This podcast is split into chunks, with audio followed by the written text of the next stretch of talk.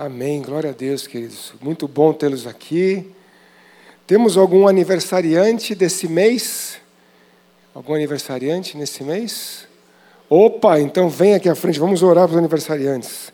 Nós estamos num ano novo, pode bater palma para Jesus, pode bater palma para Jesus sempre. Jesus sempre merece palmas.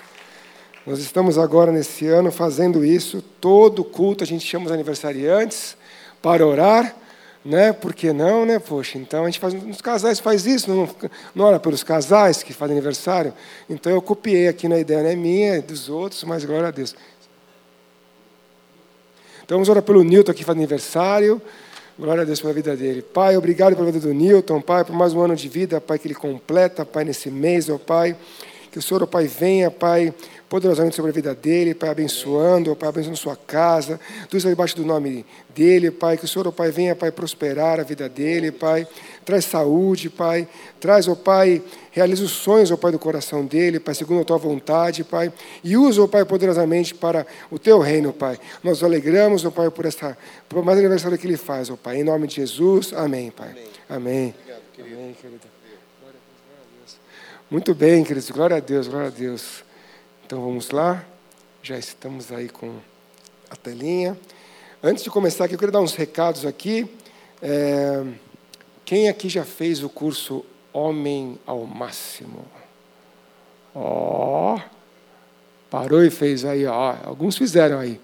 Então você que, você que ainda não fez, você pode conversar com esses que fizeram, que levantaram a mão.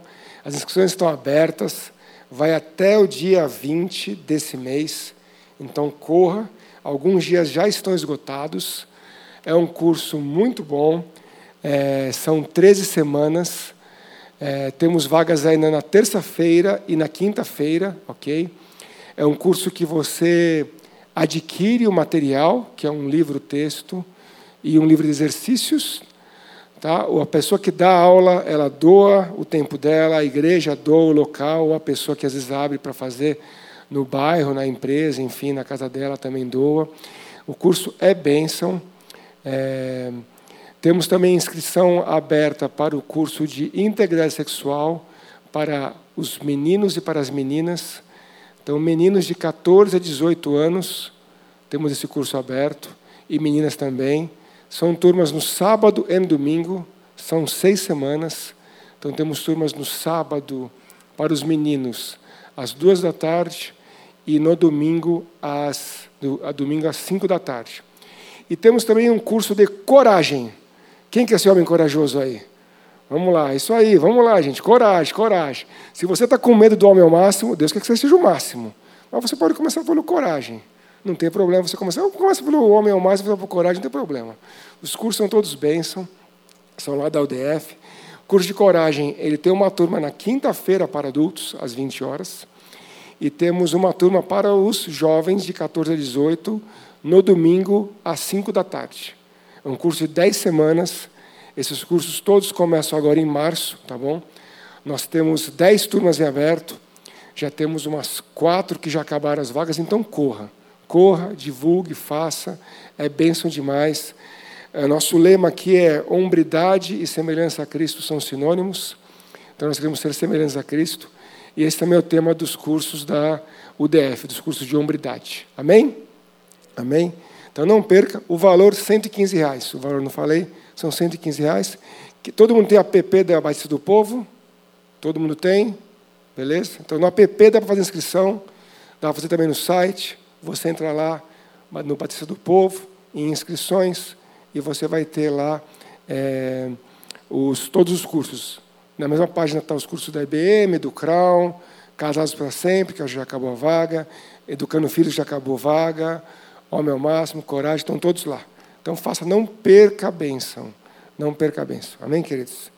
Então, glória a Deus. Então vamos lá, vamos começar aqui.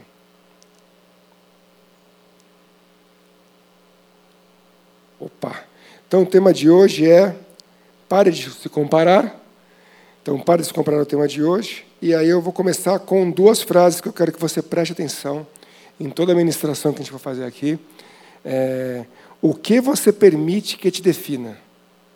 O que você permite que te defina? Então fique sempre com essa pergunta em tudo que a gente for falar aqui.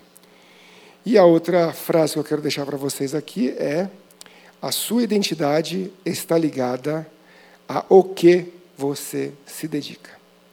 A sua identidade está ligada a o que você se dedica. Então essas duas frases. Vamos repeti-las? Vamos falar primeiro aí. O que você permite que te defina? O que você permite que te defina? E vamos falar a segunda agora. A sua identidade está ligada ao que você se dedica. Então, glória a Deus. Então, vamos, vamos ler aqui o texto base. O texto base de hoje, Mateus 6, de 1 a 6. Está aí na tela, ok? Então, eu vou ler aqui na versão NVI, ok? Então, vamos lá. Tenham o cuidado de não praticar suas obras de justiça diante dos outros, para serem vistos por eles. Opa. Isso. Se fizerem isso, vocês não terão recompensa do Pai Celestial. Portanto, quando você der esmola, não anuncie isso com trombetas, como fazem os hipócritas nas sinagogas e nas ruas a fim de serem honrados pelos outros. Eu garanto que eles já receberam a sua plena recompensa. Mas quando você der esmola, que a sua mão esquerda não saiba o que você o que está fazendo a sua mão direita, de forma que você preste a sua ajuda em segredo. E seu pai, que, o, que vê o que é feito em segredo, o recompensará. E quando vocês orarem, não sejam como os hipócritas. Eles gostam de ficar orando em pé nas sinagogas e nas esquinas, a fim de serem vistos pelos outros. Eu asseguro que eles já receberam sua plena recompensa.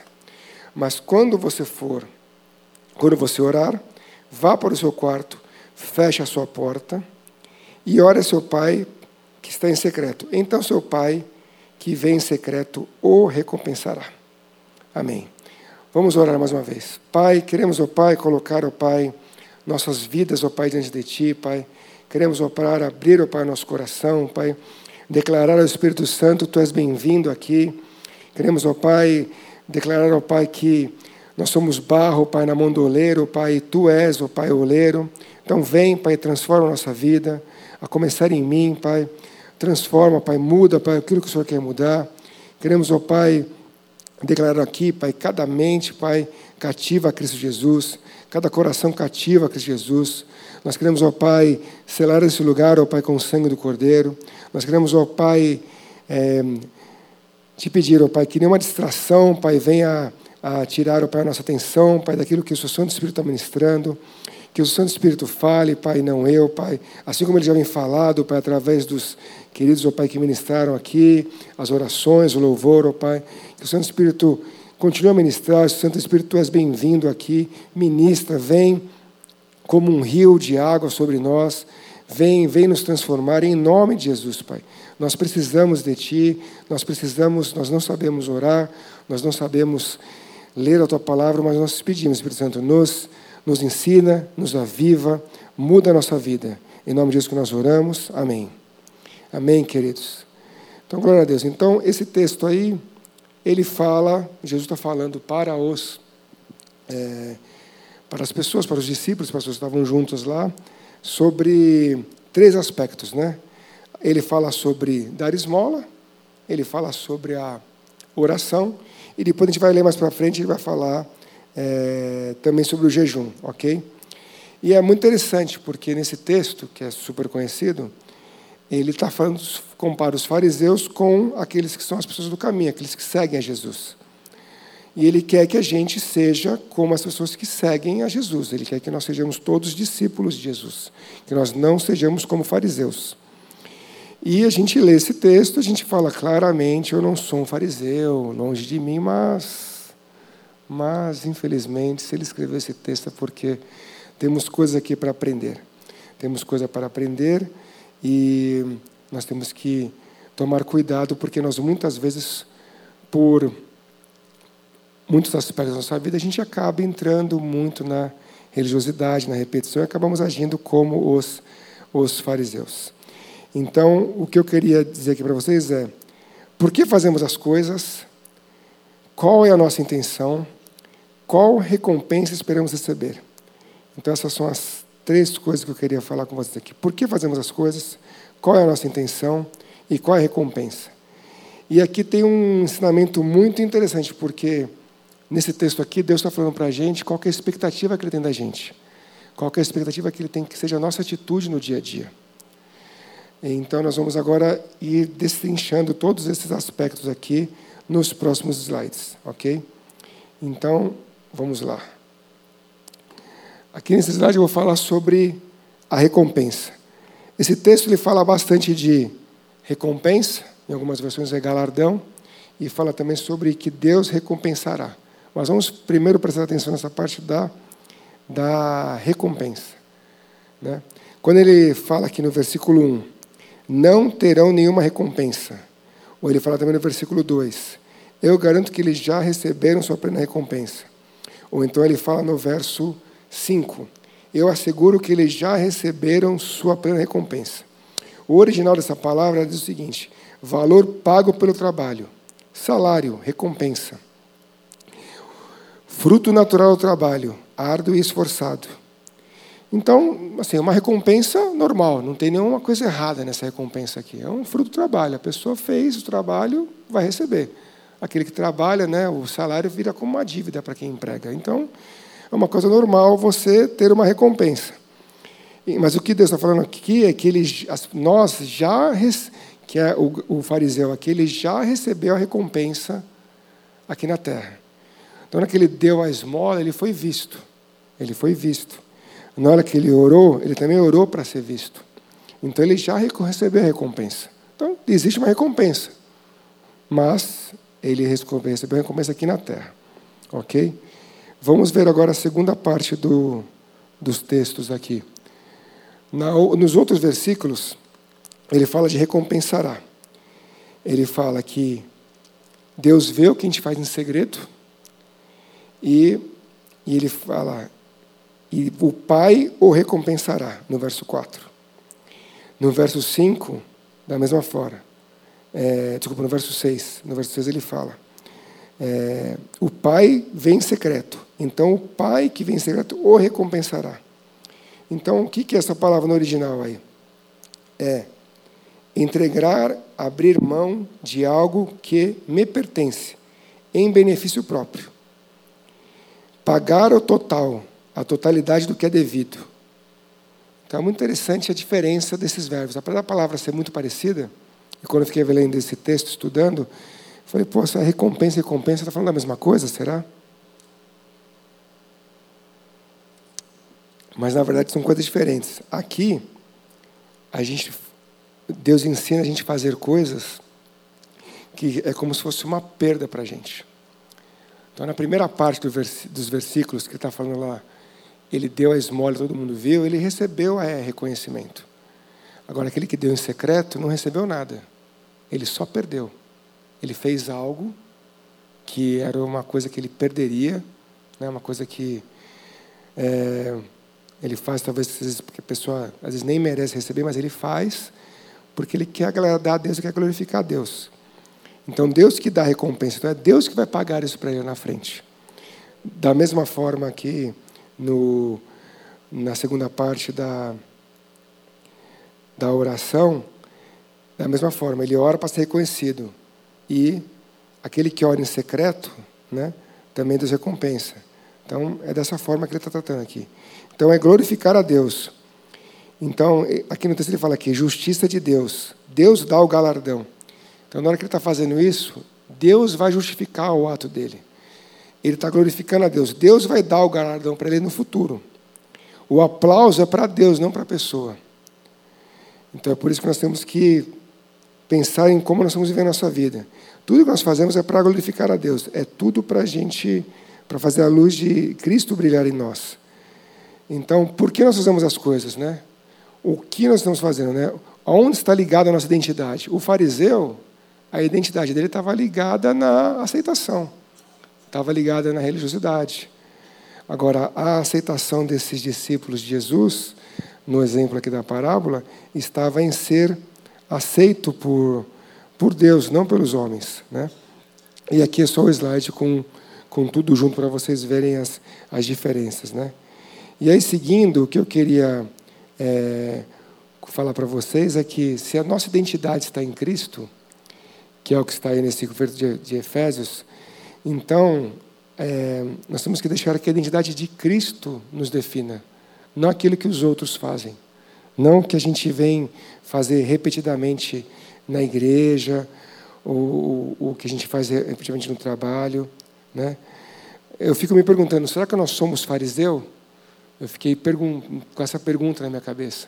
Foi bem, eu não fico orando, não fico orando na praça, eu não fico dando esmola e gritando para as pessoas, né? Então eu acho que eu não sou um fariseu, mas será, será que nós não fazemos coisas como, é, como talvez um, um fariseu moderno? Será que nós estamos realmente buscando ser santos e irrepreensíveis, viver como adotados, como salvos, como selados, como diz aqui em Efésios? E aí eu queria trazer um vídeo para vocês. Eu queria trazer um vídeo aqui no próximo slide que eu queria que você prestasse bastante atenção nesse vídeo sobre é, o que você permite que defina e com o que, que a sua identidade está ligada. E aí a gente continua. Vamos lá. Se eu perguntar quem você é, qual é a primeira coisa que você pensa? Eu sou o treinador de basquete. E se você perder isso? É, eu também sou professor de história. Tá bom. Se tirar isso, quem é você? Bom, eu sou um marido e um pai. Se Deus quiser, isso nunca vai mudar. Mas se mudar, quem é você? Eu não entendi muito bem esse jogo. Não é um jogo. Quem é você? Ah, eu sou um homem branco e americano. Mais alguma coisa? Bom, eu sou cristão. E o que significa? Significa que eu sigo Jesus. E qual é a importância disso? É, é muito importante. Interessante. Porque está no final da sua lista. Não, peraí. Eu podia ter falado antes que eu sou cristão. É, mas você não falou. Olha, John. A sua identidade está ligada ao que você se dedica. Não parece que Deus está em primeiro lugar. É, é, acha que eu sou um péssimo cristão? Eu vou ser mais direto. Da última vez que você veio aqui, você disse que ia orar por mim. Você orou?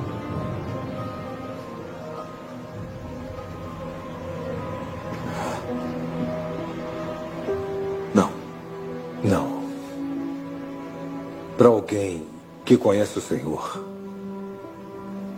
Você age como alguém que não conhece. Isso me faz perguntar: o que você permite que te defina? Quando você perdeu o time, não ficou só decepcionado, você ficou devastado. Alguma coisa ou alguém vai vir em primeiro lugar no seu coração. Mas, quando encontrar a sua identidade, em quem criou você, a sua perspectiva vai mudar.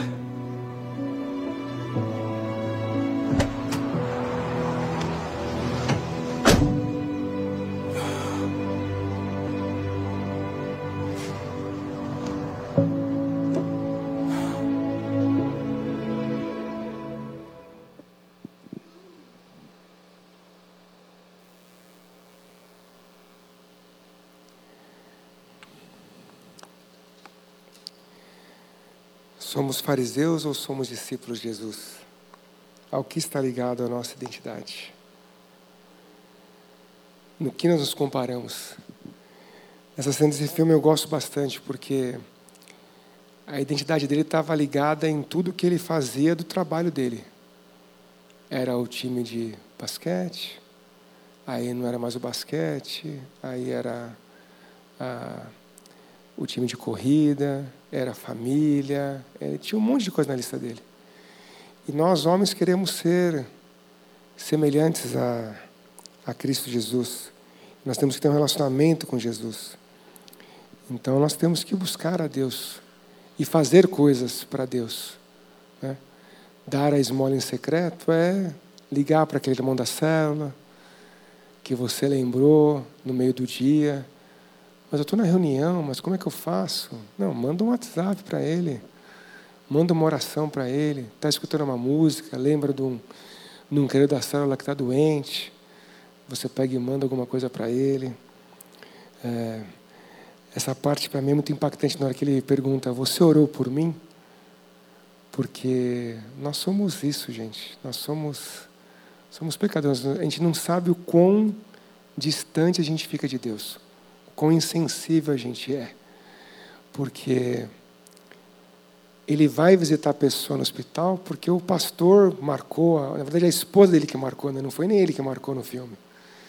E aí ele vai, meio sem querer, acaba entrando na, no quarto dessa, dessa pessoa aí que está acamada, sem querer. Eu fico pensando assim, se não passou na cabeça dele assim, chegou no hospital e falou assim, nossa, ainda bem que não sou eu na cama. Né? Ainda bem que não sou eu, ainda bem que é ele que está aí. Ah, vou visitar o irmão, pô, coitado, né? Mas ainda bem que não é com a minha família, né? né? Será que a gente Será que nós somos um fariseu moderno? Somos um, eu creio que nós somos um, um fariseu moderno aí na hora que a gente vê uma cena dessa e vê os textos aqui do que, que Deus espera da gente, de qual é a exigência que Ele quer da gente, né? É, eu leio esse texto do fariseu e eu ficava muito pensando, ah, ele está falando do judeu lá naquela época, não tem nada a ver comigo hoje. Hoje, claramente, não tem nada a ver comigo, mas tem tudo a ver com a gente. Porque a gente não, nós homens, a gente precisa clamar para que venha o choro na gente, que venha a sensibilidade, né? que a gente anote o que a gente precisa fazer, que a gente comece o dia lendo a palavra, orando, termine o dia orando, lendo, né? que a gente tenha alegria de estar na casa do Senhor, né? a gente conversa com as pessoas e fala, poxa, difícil, né? faz chamar os homens para a igreja, mas amém, olha aqui, ó, nós estamos aqui com umas 30 pessoas, glória a Deus, estamos, estamos aumentando o número, glória a Deus. Mas nós precisamos um motivar o outro, um chamar o outro, um convidar o outro. Nós precisamos estar juntos, nós precisamos é, ser aquilo que Deus quer que nós sejamos. Nós vamos parar de nos comparar com o mundo, parar de ficar pensando no não que a gente não tenha que pensar no trabalho, na família, na provisão, a gente tem que se preocupar, temos que fazer o melhor para Deus, mas isso não pode ser o nosso principal. Ser cristão não pode estar no, no final da lista. Né? Na hora que eu vejo esse texto aqui de comparação com o mundo, de Lucas 18, ele fala de que alguns confiam na sua própria justiça e desprezam os outros. Né? E a gente muitas vezes confia em nós mesmos. Né? E tem um versículo que fala em Jeremias 17: Maldito é o homem que confia em si mesmo. Né? E a gente tem que confiar em Jesus, temos que entregar para Jesus as coisas, não confiar na gente. E ele fala aqui dos dois homens que foram orar. Um dizia no seu íntimo: Deus, eu te agradeço, porque eu não sou como os outros homens. Eu acho que o cara do filme chegou e falou: Bom, ainda bem que eu estou indo para o hospital, mas ainda bem que eu não estou no hospital, né? Ainda bem que eu estou indo visitar, né? Acho que isso que passou na cabeça dele, já passou na minha cabeça. Já pedi perdão, mas peço de novo. Confesso meu pecado. Nós somos pecadores. Ele fala: Ainda bem que eu não sou como outro. Né? Ladrão, corrupto, adúltero, nem mesmo como esse publicano. Jejuo duas vezes por semana e dou o dízimo. Né? Ele estava se justificando. Né? Ele estava se comparando com os outros. Né? Estava querendo galardão aqui na terra. E nem sabe a situação que ele está. Que a gente precisa estampar os nossos ouvidos, cai as escamas aos nossos olhos. O publicano já orava dessa forma, nem olhava para cima. Ele batia no peito e falava: Senhor, tem misericórdia de mim. Deus, tem misericórdia de mim. Sou pecador. Tem misericórdia de mim. Sou pecador. E Jesus fala que ele está justificado, porque ele sabe a condição dele. Outro texto de Apocalipse também que eu gosto bastante é que Deus fala para a Laodiceia, né? Vocês, você está cego, pobre e nu. Era uma cidade rica, né? Então ela tinha o colírio, tinha riqueza, tinha ouro. E nós muitas vezes estamos assim, como esse fariseu aqui. O fariseu, nem, o fariseu ele acha que está fazendo a coisa certa. O, uma, o, tem todo um raciocínio porque ele está agindo dessa forma. Ele acha que está fazendo certo. Ele nem sabe o quão cego ele está. Ele nem sabe o quão distante de Deus ele está. Ele nem sabe o quanto ele precisa comprar o ouro refinado de Deus, comprar o colírio para poder enxergar. Ele nem sabe o que ele precisa fazer.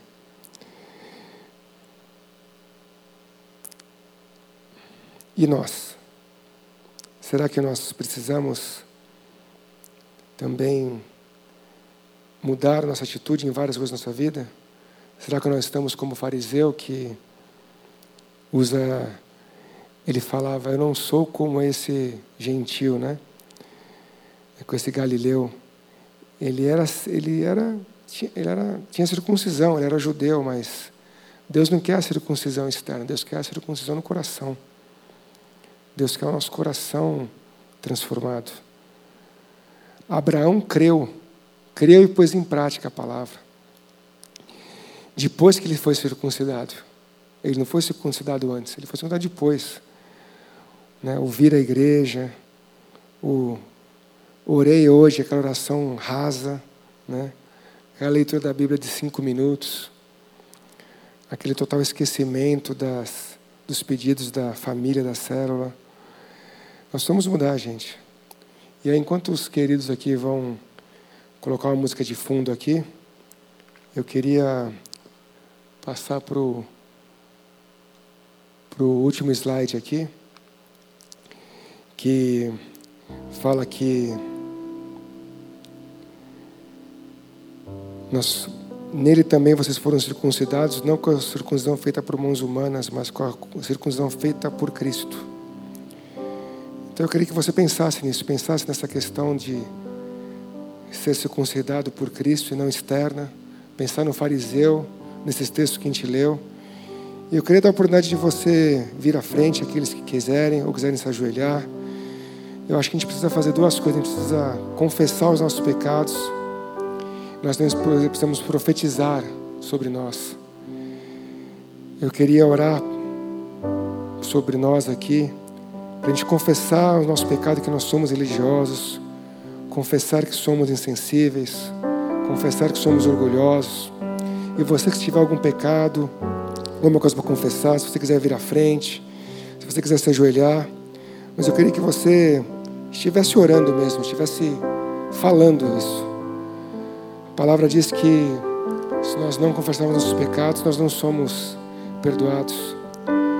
E quando a gente não confessa, isso cria uma legalidade no mundo espiritual.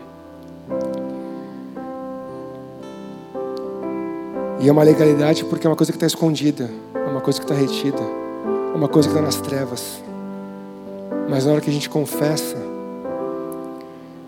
aí não tem mais o que o acusador falar da gente, porque simplesmente você confessou. Então eu queria te convidar, se você quiser vir à frente, quiser ajoelhar, quiser estar aqui conosco, queria, eu queria que eu orar porque nós confessássemos nossos pecados.